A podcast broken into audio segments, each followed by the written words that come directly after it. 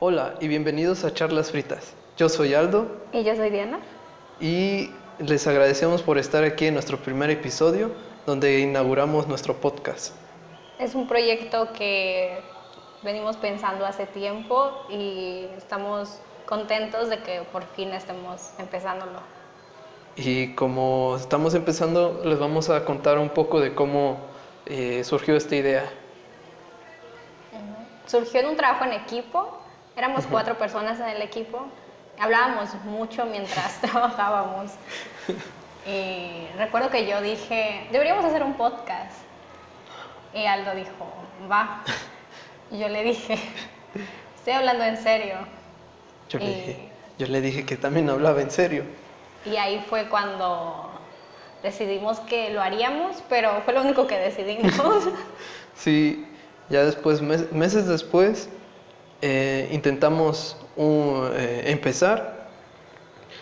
Y hic- hicimos dos grabaciones, una como así de, de, así nada más de prueba y otra que según iba en serio, pero pues tuvimos varios errores, eh, también problemas técnicos, había mucho ruido, pensábamos que donde estábamos no había tanto ruido y ese mismo día se pusieron a trabajar algunos ahí. Y pues ya ya. escuchando la grabación, sí se escuchaba. Sí, se escuchaba mucho. Y ya, y eso fue como a finales del semestre. Y yo ese verano me iba de viaje a un verano científico. Y pues nada más se grabó ese episodio. Y, Y- perdimos comunicación. Sí. Bueno, no la perdimos, pero casi no nos comunicábamos. Ajá, o sea, Como que eran vacaciones, él estaba en su verano. ajá, y pues no, y para grabar pues no se podía, estaba en otro estado, así que pues, no. Y bueno, regresamos a clases y no, no hablamos del tema, aunque yo cuando estaba en el verano científico sí estuve notando algunas ideas, bueno, de, para temas. No se me había olvidado. ¿Mm? Hicimos una carpeta en Drive y Ah, ahí sí. quedó. Sí, pues. y ya, todo ese semestre no pasó nada, no hablamos nada de nada del proyecto. Y es ya, que teníamos un semestre muy ocupado. la neta. Pero durante ese semestre tuvimos una materia donde nada más trabajamos nosotros dos. Y entonces como vimos que trabajamos muy bien juntos, pues otra vez volvimos a retomar el, el proyecto del podcast. Decidimos que si nos habíamos soportado un semestre con todo el estrés de la escuela, podíamos soportarnos en un proyecto más, con algo que nos gustara más. Ah, y aparte de la escuela, o sea. Sí, independiente. Y ya lo retomamos también al final del semestre y empezamos a tomar acción más en serio, creo yo. Pasamos desde, pues primero hacer un, un tablero en Trello, empezar a hacer la receta de las papas, de ahí...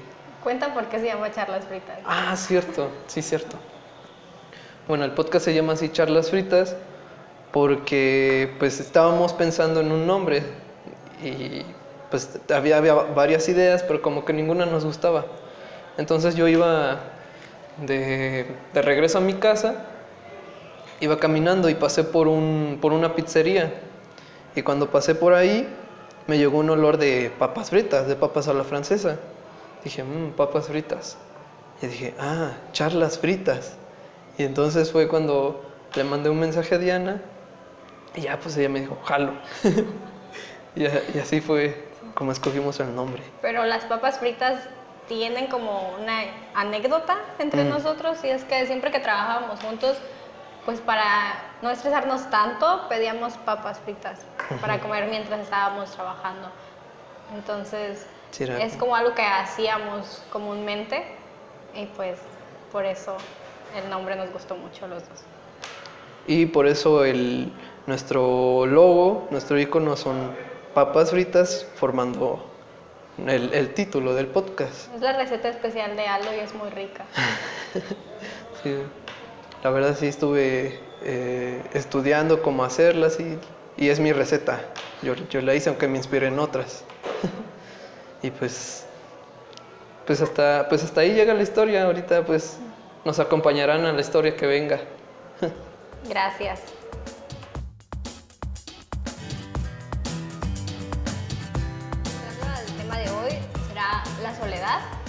Elegimos este tema porque lo pensamos en febrero.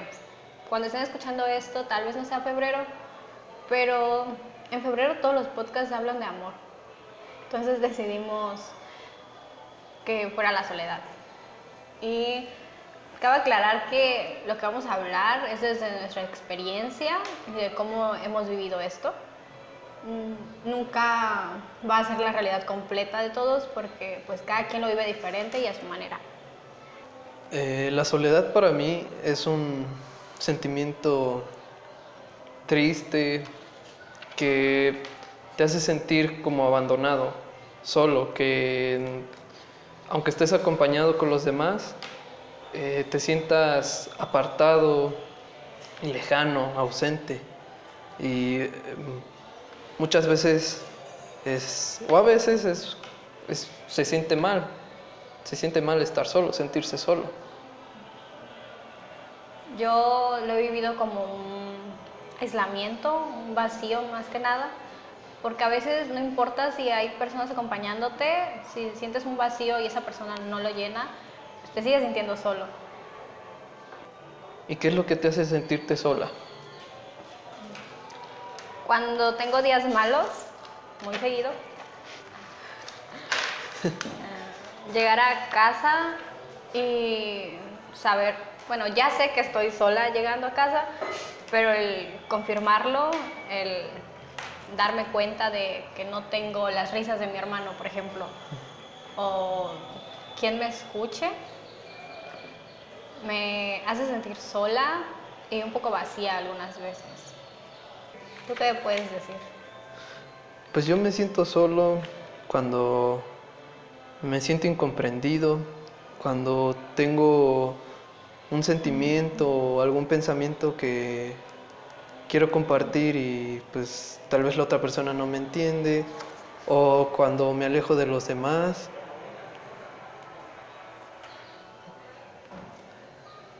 Cuando me alejo de los demás, Es curioso que digas eso porque en las notas que hice para este tema escribí. Generalmente pasa cuando me cuesta expresar lo que siento y entonces me aíslo incomprendida. y es como lo que acabas de decir. También está el hecho de, puedes sentirte solo cuando estás solo y te das cuenta de que estás solo. y cuando Mm. hay mucha gente a tu alrededor. Y siento que es más feo cuando te sientes solo y hay gente a tu alrededor, sí, porque tal vez si estás en un cuarto vacío, no te sientes tan incomprendido porque no hay nadie. Entonces Exacto. solo eres tú con tu introspección. Pero cuando estás con los demás, sí se Es siente como- más feo, como pega Se- más. sí, sí, por lo menos yo lo siento como, ¿qué estoy haciendo aquí? O, no sé, es muy incómodo sentirte solo cuando estás acompañado.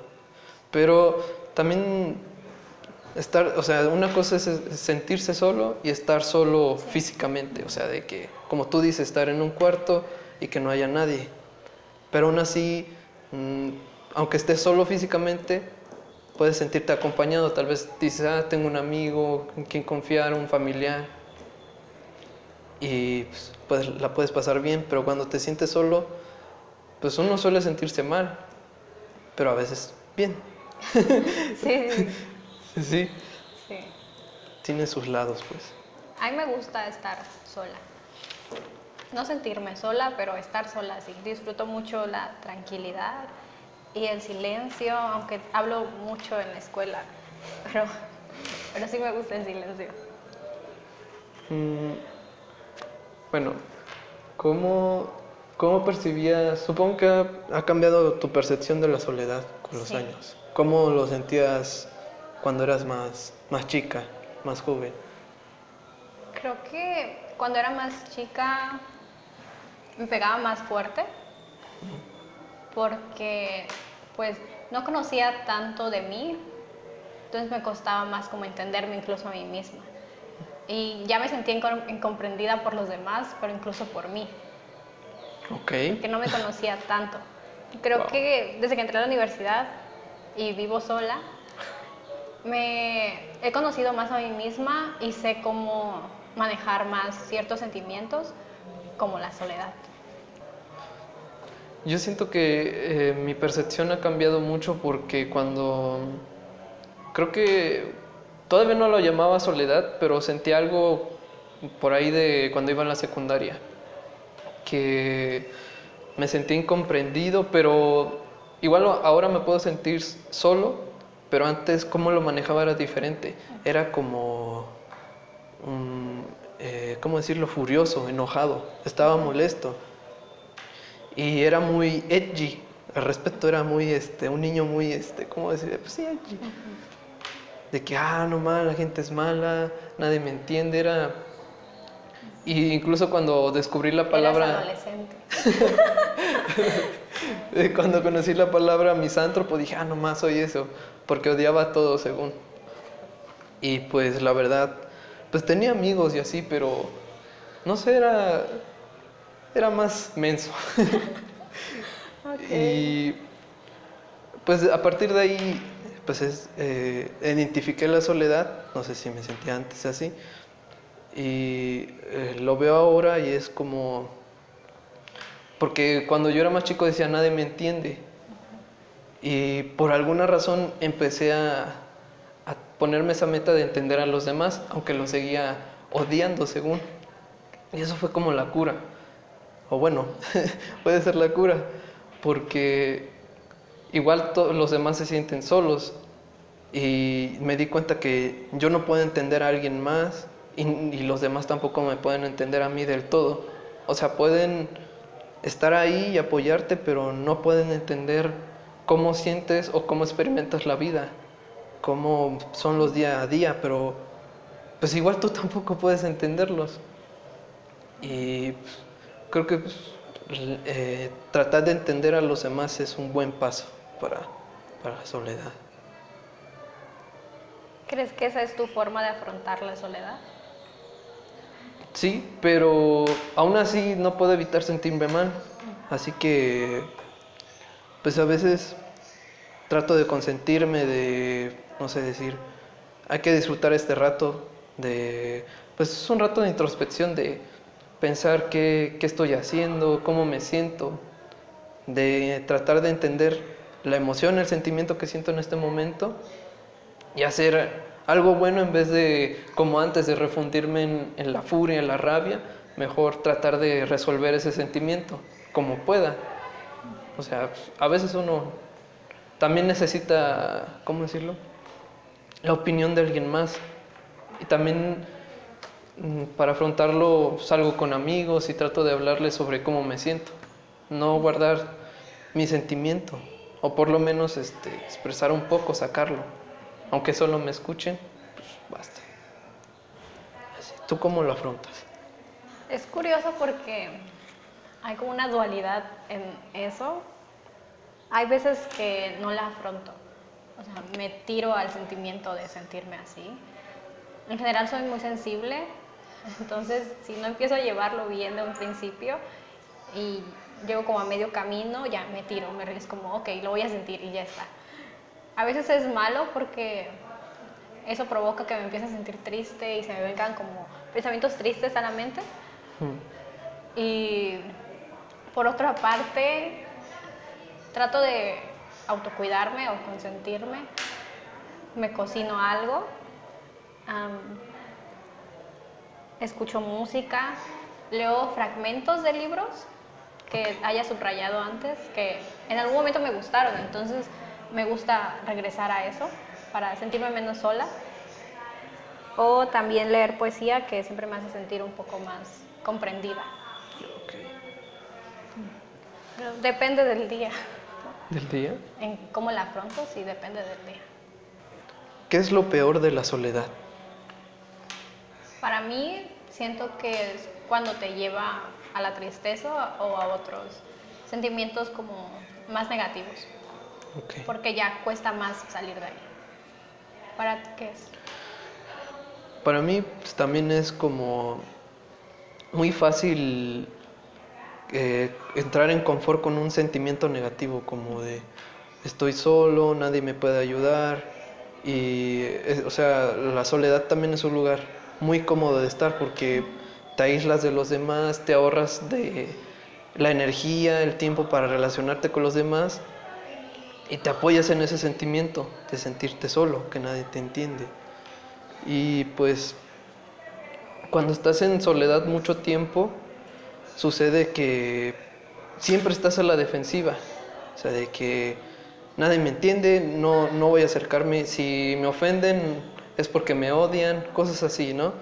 O sea, y es como traer una armadura, es estar rechazando salidas, es siquiera hablar con alguien, y eso es lo malo de soledad porque es muy cómodo, muy cómodo estar ahí. Hace años leí una frase que decía algo así como, el hombre que prefiere la soledad tiene mucho de Dios o de bestia.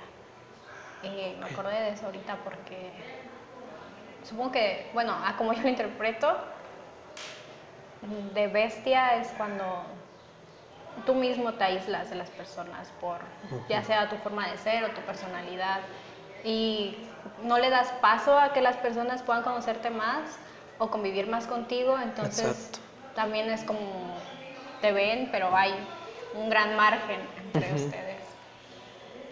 Y de Dios hay pues muchas personas que se sienten que los demás no los merecen. Ok. Entonces como que ellos ponen esas barreras también de no convivir. Solo recordé eso. no tenía mucho sentido igual. pero lo mejor que es. Lo mejor es, como había comentado antes, de la introspección, de tener tiempo contigo mismo para analizar cómo te sientes en ese momento, de tal vez cómo solucionar un problema que tienes, de también consentirte, porque pues también parte importante de, de estar sano, supongo, es estar contigo mismo, porque eres la persona con la que vas, vas a estar toda la vida. Y es, es necesario entenderse. Pues, por lo menos con uno mismo es más fácil entenderse. Sí, al menos.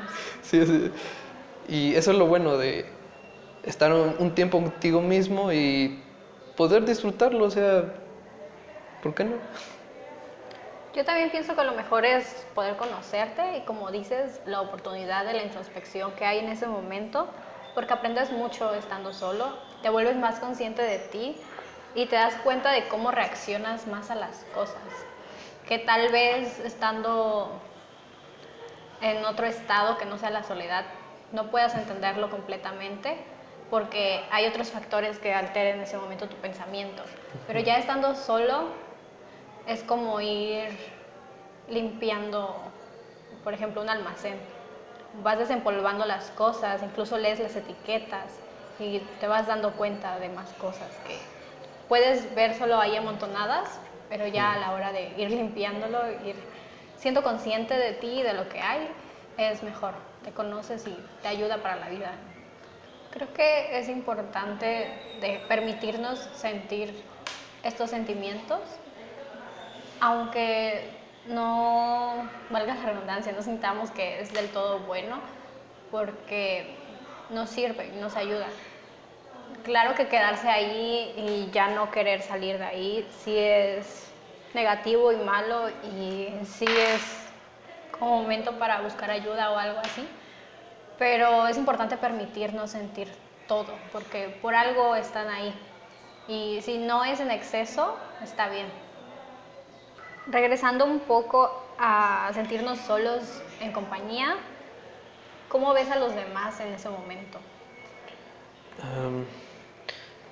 yo los veo como lejanos, como ¿cómo explicarlo? Es como que no te toman en cuenta, por lo menos eso me hacen sentir, como que la gente se olvida de ti o también a veces también siento como, ¿por qué soy así? ¿Por qué no permito ser tal vez un poco más vulnerable o abrirme a los demás para estar más cerca de ellos? Y pues con unos amigos yo he notado que a veces ellos buscan a alguien, alguien en específico, para resolver su soledad. Y pues yo estoy muy en contra de eso, pero aún así Siento, cuando me siento solo, siento que debo estar con los demás, pero no con una persona en específico. Pero bueno, eso es, eso es lo que pienso. Cuando me siento sola, rodeada, algunas veces mi soledad soy yo. Es como estar metida en una burbuja que yo misma soplé, donde yo misma me metí, porque yo fui la que se aisló. Y dentro de mi soledad veo a los demás como figuras borrosas. Y estando ahí no soy capaz de escucharlos bien o de verlos bien.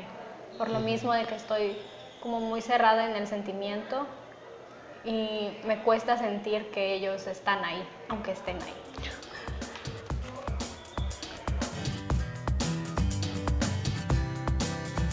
Bueno, ya que hemos hablado un poco de lo que es el tema, podríamos pasar a podríamos pasar a una pequeña sección que queremos incluir en algunos de nuestros episodios que vamos a en la que vamos a leerles algún poema, fragmento, frase que nos haya hecho sentir algo referente al tema. Ok. Va a comenzar Aldo. Ok. Eh, bueno, yo les voy a leer un poema de Carlos Pellicer, el fragmento del poema de Carlos Pe- Pellicer que se llama Horas de Junio. Vuelvo a ti, soledad, agua vacía, agua de mis imágenes, tan muerta, nube de mis palabras, tan desierta, noche de la indecible poesía. Por ti la misma sangre, tuya y mía, corre el alma de nadie siempre abierta. Por ti la angustia es sombra de la puerta que no se abre ni de noche ni de día. Sigo la infancia en tu prisión y el juego que alterna muertes y resurrecciones. De una imagen a otra vive ciego. Claman, claman el viento, el sol y el mar del viaje. Yo devoro mis propios corazones y juego con los ojos del paisaje. Junio me dio la voz, la silenciosa música de callar un sentimiento. Junio se lleva ahora como el viento, la esperanza más dulce y espaciosa. Yo saqué de mi voz la limpia rosa, única rosa eterna del momento.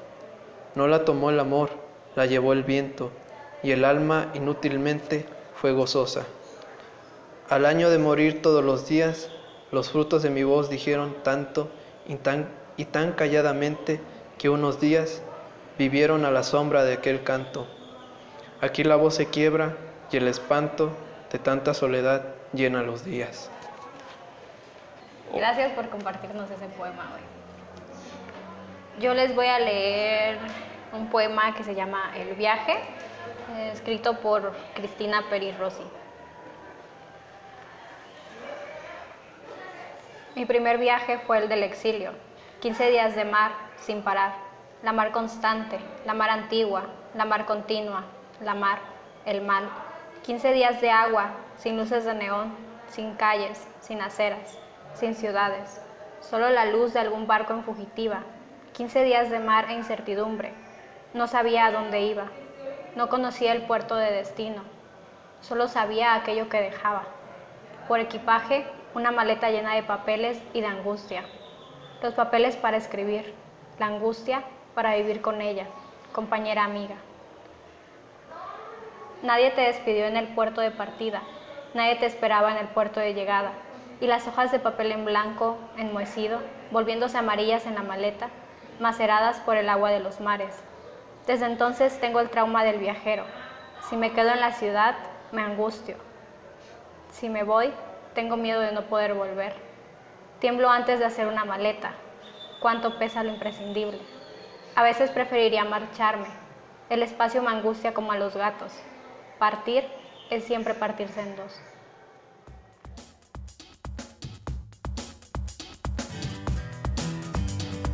Porque no todo es bonito, vamos a pasar a, a esta sección que llamaremos el buzón de quejas, donde nos vamos a quejar de Y ustedes también. cosas. Ah, y ustedes también. Eh, les recuerdo también nuestra página, bueno, nuestra cuenta de Instagram que se llama Charlas Fritas Podcast. Búsquenos y ahí vamos a lanzar historias para que ustedes nos manden sus quejas o igual directamente por un mensaje. Así. Bueno, empiezo yo. Una de mis quejas es, por ejemplo, que ahorita está el coronavirus, que apenas llegó a México, la gente empezó a hacer compras de pánico. Es como de, chale, o sea, ah, son solo casos de importación, todavía no ha habido de, eh, ¿cómo decirlo?, transmisión local. Es como tranquilos, o sea, igual la mejor forma de afrontar algo así es estando tranquilo. Otra cosa también de la que me quiero quejar es de que, bueno, yo no entiendo algunas personas cómo no se permiten estar solos. O sea, siempre tienen que estar acompañados y el momento que están, aunque sea pequeños, t- solos, no les gusta, le tienen miedo a la soledad. Y pues otra es que aquí donde, donde vivimos hace mucha calor y todavía es invierno. Y es como, "Ah, no lo soporto. Y ya, de eso me, me quejo. Yo tengo muchas quejas, pero para que nos sigan escuchando, solo diré una. Y es respecto al 9 de marzo, a la protesta pacífica del 9 Ninguna se mueve. Y no es a la protesta en sí, sino a las instituciones que se están colgando su banderita feminista y dándoles permiso a sus trabajadoras de faltar, diciéndoles, sí, mira, te doy permiso de protestar. Ve a encerrarte tu casa y protesta ahí calladita. Cuando el punto es que se note que hay ausencia, no que me des permiso de hacer eso. Además es como muy hipócrita que digan eso y se jacten de apoyar la causa cuando cubren abusadores y no atienden las demandas que tienen hacia sus trabajadores. Eso me molesta mucho. Bueno, hemos llegado al final del episodio. Eh, como comentario final, quiero decirles que se permitan sentirse solos, de que aprendan a, a convivir con ustedes mismos, porque van a ser la persona con la que van a vivir toda la vida. Y que Se dejen sentir por un rato todo eso y si se sienten que se estancaron en ese sentimiento negativo, pidan ayuda profesional. Sí. Vayan a terapia. si tienen algún comentario que hacer respecto a esto, o alguna sugerencia o cualquier cosa que quieran decirnos, pueden hacerlo en nuestra cuenta de Instagram. que es arroba charlas fritas podcast. Ahí este, podrán ver nuestra foto de perfil que es las papas formando la, la frase charlas fritas. Y pues bueno, eso es todo. Eh, Gracias por escucharnos, si es que llegaron hasta aquí. Y gracias a ti por estar aquí compartiendo tus pensamientos conmigo y con los demás. Pues bueno, Gracias a ti también. bueno. Hasta luego. Adiós.